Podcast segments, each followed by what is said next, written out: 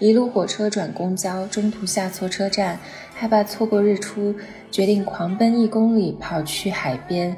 终于在七点的时候赶到了海边，看着太阳从云层中出现。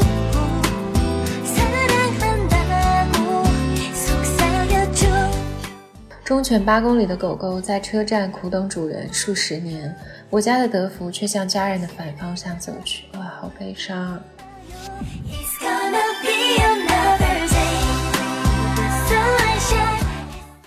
然后他就在里面开始撒欢，很难得有这种下大雨，但是牛在海里，就像下雨天游泳一样。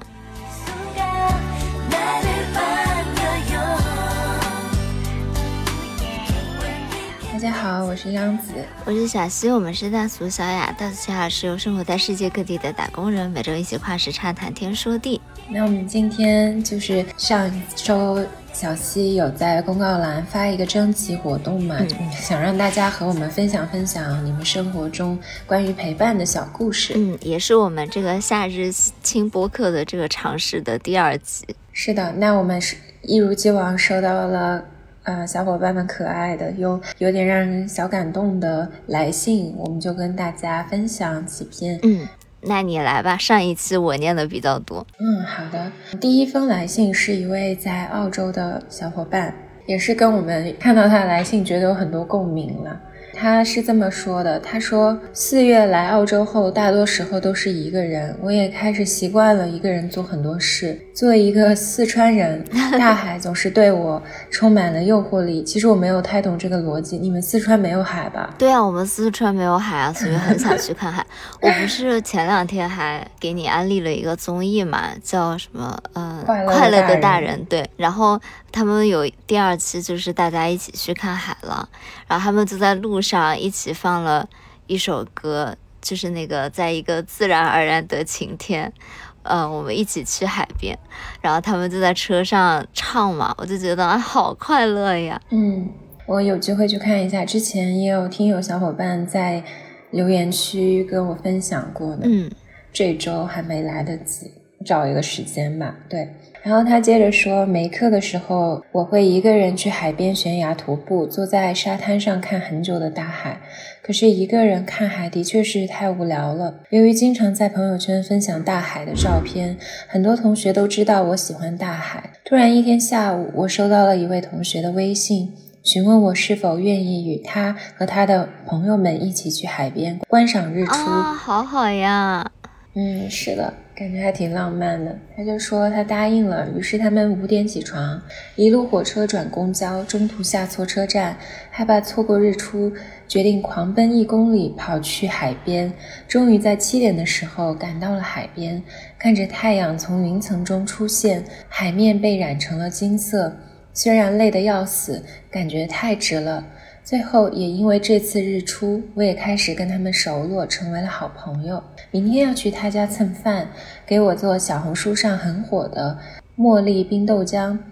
大海治愈了我的一切，一个人时，他拥抱我的孤独，也成为我交到朋友的契机。太好了，哎，我上两周吧，不是给你发了一段桃花坞的片段吗？你肯定有没有看？就是我没看，因为你发的时候，我经常在上班，我是没有办法看视频。嗯，反正就是。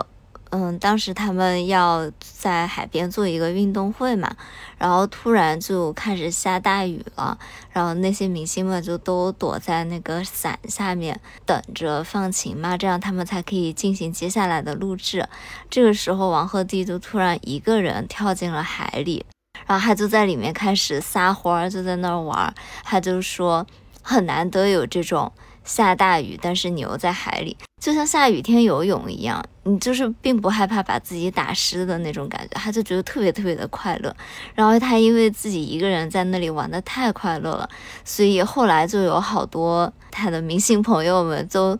都加入了他，大家一起都在海里面淋着雨，一起唱歌啊，一起互相打闹啊什么的。后来突然还出现了一道彩虹，所以我觉得这个过程特别的治愈，就是他自己一个人用他快乐的能量感染了大家，慢慢就会看到一个一个人就会跟着他的步伐去海里面感受快乐，就很希望身边有这样。快乐小狗的人格，带我一起感受快乐。快乐真的是种天赋，真的，我真的觉得他这样一直都能量满满，然后就是非常快乐的人，真很难得。感觉陶酱就是这种人，突然突然表白的陶酱，对他叫什么？芒果啊？不，他叫橙子，他叫什么？反正他也是一个这样的人啊。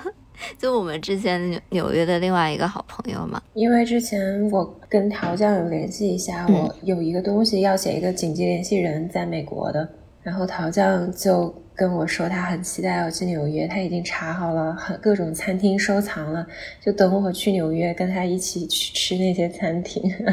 对啊，之前陶丹跟我聊天的时候，他还说啊，九月份杨子就要去纽约了，然后可能我十月份也要过去一趟嘛，就到时候看时间安排。他就说，突然一下感觉生活有了盼头，然后他都已经开始做好多的计划了。我就觉得他这个人怎么这么温暖呀？是的，就是那种特别天天生很热情啊，对生活，嗯。嗯，很很充满了激情的人。对，然后从这位小伙伴的投稿，我也能感受到，邀请他一起去看日出的伙伴们，应该也都是这这种快乐小狗的人格。那也希望他在澳洲能够在好朋友们的陪伴下面过得越来越开心。是的，上一周啊，我学妹还组组了个局做钵钵鸡。做狼牙土豆炒五花肉，专门去土超买了好的肉，然后也有一个学妹，她有做那个冰镇绿豆汁，然后里面加了西米露。因为你刚刚这位小伙伴不是写茉莉冰豆浆吗？嗯，我就觉得像这种也是夏天很消暑、很舒服的。不过现在澳洲不是冬天吗？对哦，突然发现，因为我看他说七点日出，我想说哦，因为在南半球，因为现在感觉这边日出很早了啊。他们不是在北半球吗？还是南半球？那首歌不是叫《孤单北半球》吗？哦，我们在北半球，他们在南半球。Sorry，暴露了自己的缺点。不是澳洲，不是典型的南半球国家吗？天哪，我在说什么 OK，那小新你来分享下一封吧。嗯，下一个投稿也应该也是一个在国外读书的小伙伴吧。他说在家一千公里以外的地方上大学，出道的时候特别不适应，这边也没有什么亲戚朋友，自己家门口的大学就是老校区。学校里有家属楼、附属幼儿园、中小学、菜市场、小吃街，反正就是和正常的城市街区一样。但是他所在的大学就是孤零零的一个校园，离市区也很远的那种新校区，除了教学楼就是宿舍。那个时候手机只能打电话发短信，大一也不允许学生自己带电脑。学校比较偏，广播信号也收不到。有这么偏吗？电视只有食堂才会有。忽然就一切都和高中时代不一样了，于是每天就是泡图书馆。有一天逛到报纸杂志区的时候，就会发现有全国各地的叉叉日报，而且都是四五天前的了。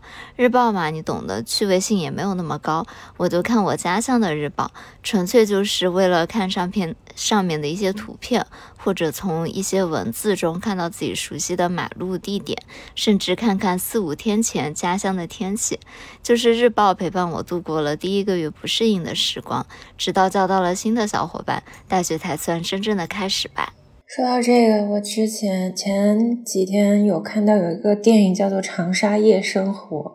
哦，这个不是之前还在呃《你好星期六》做了一波宣传吗？哦，我没看《你好星期六》，反正我就看这名字点进去了，开头还张艺兴唱《长沙人》。嗯，但是我当时看了，我还觉得好能缓解我那种想家的心情啊，好多熟悉的地方。他那个二十四小书店应该就是德思琴吧？他不点喝的的地方。然后那个廖凡还还用长沙话在那说什么“你有该了”，就是 我小时候最喜欢说的一句话。那是什么意思啊？班上的男同学就是你要怎么样？哦，在长沙话中叫“累了别过”，就是。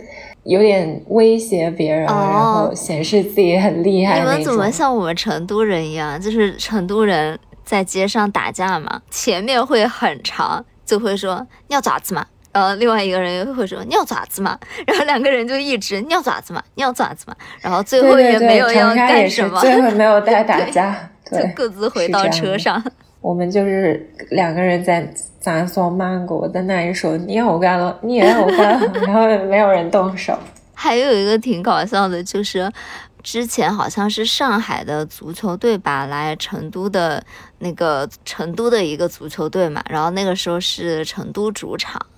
嗯，然后好像当时上海队的一个球员吧，他动作就是不是那么干净，然后当时整个体育场馆都一起在那里呼喊说：“你要爪子，你要爪子。”然后就一直在那里喊嘛，就感觉自己好像气势很强的样子。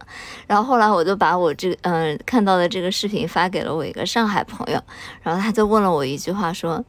这是什么意思啊？这四个字看不懂。我当时突然就觉得，哇，好泄气哦！当时那个上海的球员肯定也不知道他们在干什么。对我也，但是我能感觉到那种异曲同工之妙了。对，毕竟我们的这个语言还是有一点点相似性的。人家上海的人确实是不知道我们在干嘛。那其实除了这些。在遥远的地方上学啊，然后嗯，找到一些特殊的陪伴的故事嘛。我们其实好早之前还有向大家征集过一些。关于狗狗的故事，就大家可能以为我们已经遗忘了，但是其实我看到我们微信群里有小伙伴在 Q 我们说，就是挖了多少坑没有填上，所以在这里想告诉大家说，我们也没有忘记你们，所以今天也想给大家在除了这些陪伴的故事以外，也分享一些我们觉得很可爱的关于狗狗的故事。其实小小动物嘛，也就是一种陪伴。嗯，是的。那我们现在分享第一个吧。啊，我说到这个，我想插句题外话，就最近还有一件蛮让我伤心的事情，就我之前不是说我在德国有一个最好的朋友，一家人是我原来的邻居嘛，后来他们搬到香港了，我有分享过一段话，就是他们有一只八哥啊，对，跟着他们那只八小八哥最近去世了啊啊，我好难过。那个姑娘她有发一个。状态就说哪里都是你，就发了九张照片。他们当时去瑞士啊，在德国乡村啊，然后在各种各样的地方都有这只狗狗的身影。嗯，就真的是已经是家人的存在了，而且真的是个奇迹啊！在那么高龄，这种短鼻狗嘛，其实寿命还蛮短的，但是在那样十几岁了，还从德国坐飞机去到了香港。也是蛮不容易的，但是还是走了。嗯，不过他也是嗯度过了很好的一生了。是的，当时我们有一个共同朋友还在底下评论说，这个小狗狗它已经比百分之九十九点八的人类都过得幸福。嗯，是的。嗯，那说回来，这位小伙伴的留言，他就说：“我的小狗十一岁了，是一个总会忍不住忧虑它寿数的年纪。”感冒，小狗咳嗽时打喷嚏，还有一点可爱。还有尿路感染，年后去美容，又在宠物店感染了真菌，还掉了一颗牙，把我心疼坏了。自己买了工具，准备看视频学习，在家给小狗美容。哦，好可爱啊！哎，我想起之前你不是说你们家的猫猫吗？就是老是来你们家吃吃饭的。我们俩不是共用小红书吗？有时候要发的时候就要切换到你的小红书。嗯，我记得那段时间一切进去就是 如何给那个猫买眼药还是什么的，还是口腔发炎什么的。你的那个 home page 全是这个东西。哦，所以他那段时间我怀疑他口炎了，后来发现他就是被鱼刺卡到了嘴里。是的，所以我今天看这个我想起你了。哦，其实我们家对面的邻居家阿姨，她他们一家也就是很善良嘛。嗯，其实他们开始喂流浪猫也是因为他儿子，嗯，之前就是也是救助了一只流浪猫，然后在他家也，嗯，过了十几年了，年龄蛮大了，然后所以他们就是。嗯，那只猫猫就很虚弱，所以他们就会专门有一个房间，就是给那个猫猫，然后就一直会要给它控制温度啊，开空调啊什么的。然后因为嗯，去年不是疫情嘛，带猫猫出去每天输液也不是特别的方便，也害怕它感染，所以他儿子就会每天晚上下班回家，自己回家给猫猫输液。嗯。就是会学习很多很多的技能，然后给猫猫去配它最适合它肠胃吃的一些东西啊，然后包括后来喂流食啊什么的。我真的觉得这种毅力很令人感动，因为这是每天都要去照顾、都要去做的事情。然后它也不是说一只什么品种猫，就是一只流浪的小猫。嗯，而且这位听友。小伙伴他还说，他听他自己妈妈讲嘛，就在他妈妈午睡的时候，这只小狗想喝水，就站在水盆前犹豫半天，想叫妈妈给它端起来，妈妈就闭着眼睛装睡，偷看到小狗狗狗碎碎 狗狗碎碎的喝了几口，突然发现妈妈在装睡，立刻不喝了，冲着妈妈叫唤，示意要喝水。怎么还有点 茶呢？太好笑了，就是需要一些撒娇的动作。果然啊，连小狗都是要撒娇才好命。是的，对。然后还有一个我印象蛮深刻的投稿是，嗯，来自 Bonnie 的。他说他的小狗叫 Snow，因为它长得雪白。哎，而且对，就是 Bonnie 他自己作为姐姐哦，他的小名叫雪雪，所以就是也是很配的感觉呢。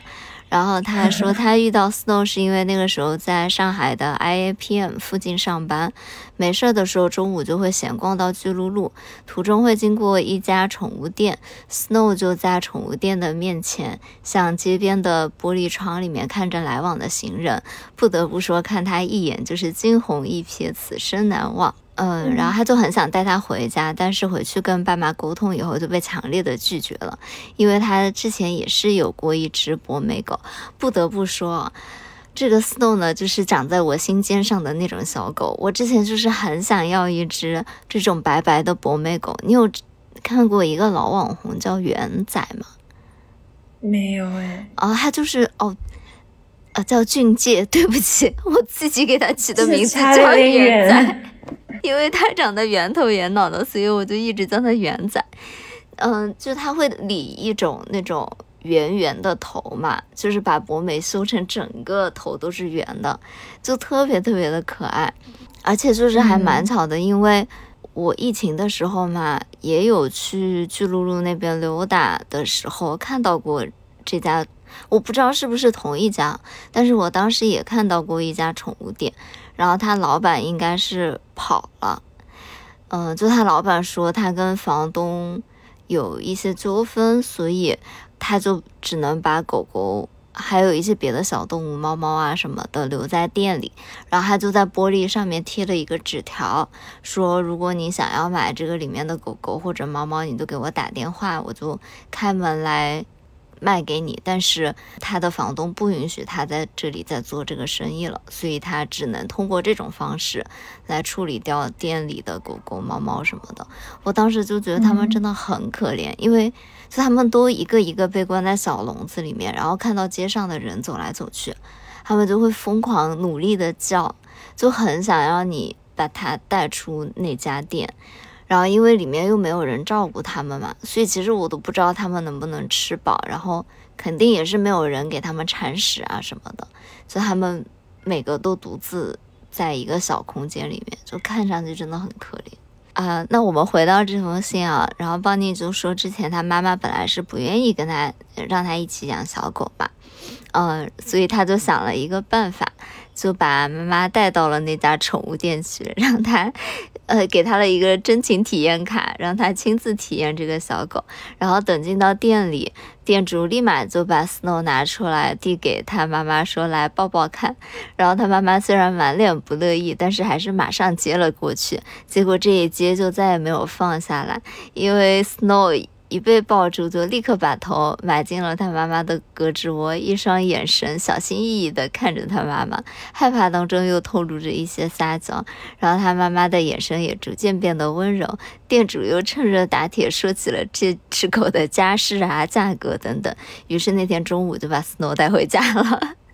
这个真的好可爱，颜值太高了。真的，他给我们发了大量 Snow 的那种。超级萌的照片，真的好可爱啊！我也会放一些在我们 show notes 里面，太可爱了。嗯，你说到这个，还有一个小伙伴经常在微博上会给我发信息的一个小妹妹。他就喜欢跟我分享他的狗。他第一次跟我发信息，我记得他跟我说他新领养了一只小狗，是个弟弟，叫包子，刚刚一个月。然后后来我博士毕业，他还发了那个小狗庆祝。就每次他生活中有什么事儿，他就会跟我发一个小狗的照片，还有什么过年啊之类的。哦，好特别可爱。还情人节快乐，也给我发了一个小狗的照片。天呐，你这是云 云拥有了一只陪伴你的狗哎。三月份的时候，我在。这里看聊聊天记录，他跟我发一个春天到了，姐姐有去赏花吗？这里给你浅浅欣赏一下我家的包子花，啊，太可爱了。是的，然后他还说，姐姐我又来唠嗑一下喽。我和你讲哈，我开学一个月之后回家，发现我家狗儿暴风长毛，还胖了三斤多。四个月已经重达十斤多，返校前赶着帮它去剪毛了，给你看看对比图，真的差太多了。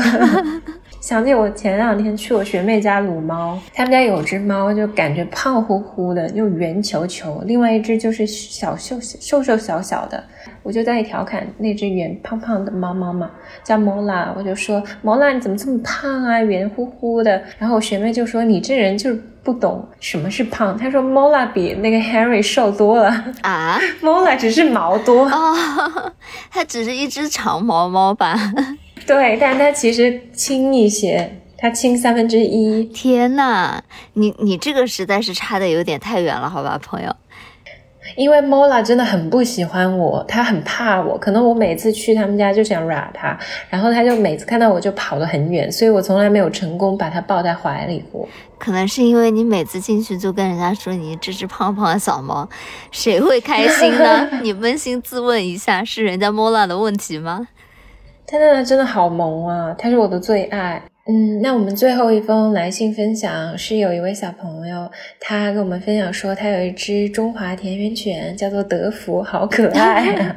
获得幸福。然后他说他在长牙期间咬坏了家里很多拖鞋。我家狗狗也是，我家狗狗小时候磨牙的时候，给它搞磨牙棒，它也会咬拖鞋。然后他说最严重的时候，我家的餐厅都盘着腿吃饭，因为如果脚放在地上，就会会被德芙扑上来啃。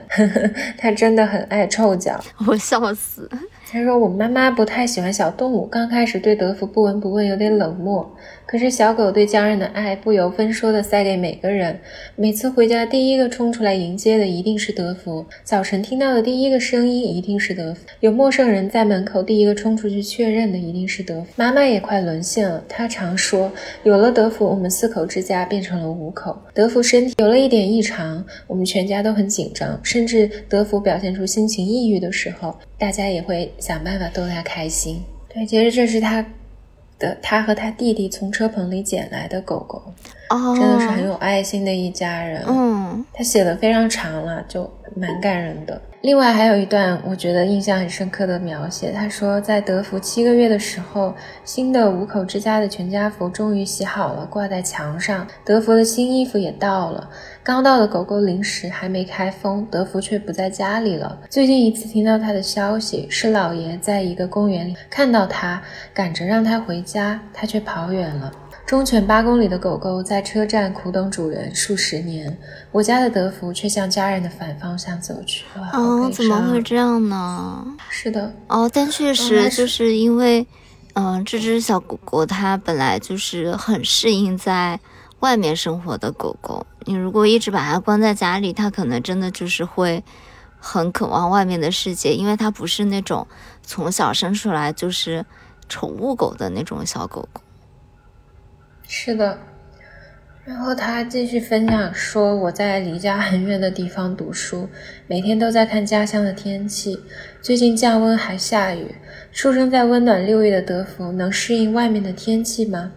害怕烟花声音的德福，自己遇到炮声要躲到哪里？吃饭挑剔的德福，在外面会不会饿肚子？爱和小狗打架的德福，没有主人护着会不会受欺负？”两个月了，我无数次梦到他，经常惊醒。我希望德福是乐不思蜀。唉，那其实离上次向大家征集这个投稿也过了好几个月的时间了吧？如果这个小伙伴们还没有对我们放弃希望，能够听到这个故事的话，我们也想知道就是你后来还有没有再碰到过德芙呢？嗯，也很想知道他过得好不好。嗯嗯，那我们今天呢，就是和大家分享了这些，有点小悲伤，也这是陪伴的温暖吧？怎么就小悲伤了？啊，德芙的这个故事，我觉得还挺悲伤的。嗯，反正就是希望给大家生活中一些情绪稳定剂吧。嗯，对，就是也很。嗯，谢谢小伙伴们能在这么短的时间内就参加到我们这一次投稿里面。我知道真的非常的临时，但是可能就是因为夏天来了吧，我就是会很临时的想要做一些新的尝试啊。也不知道这一次的尝试大家会不会喜欢，就是也希望大家能够多多给我们提意见在评论区里面。是的，那我们这一期的节目就到这里了。我是杨子，我是小溪。我们是大俗小雅，我们下周再见了，拜拜，拜拜。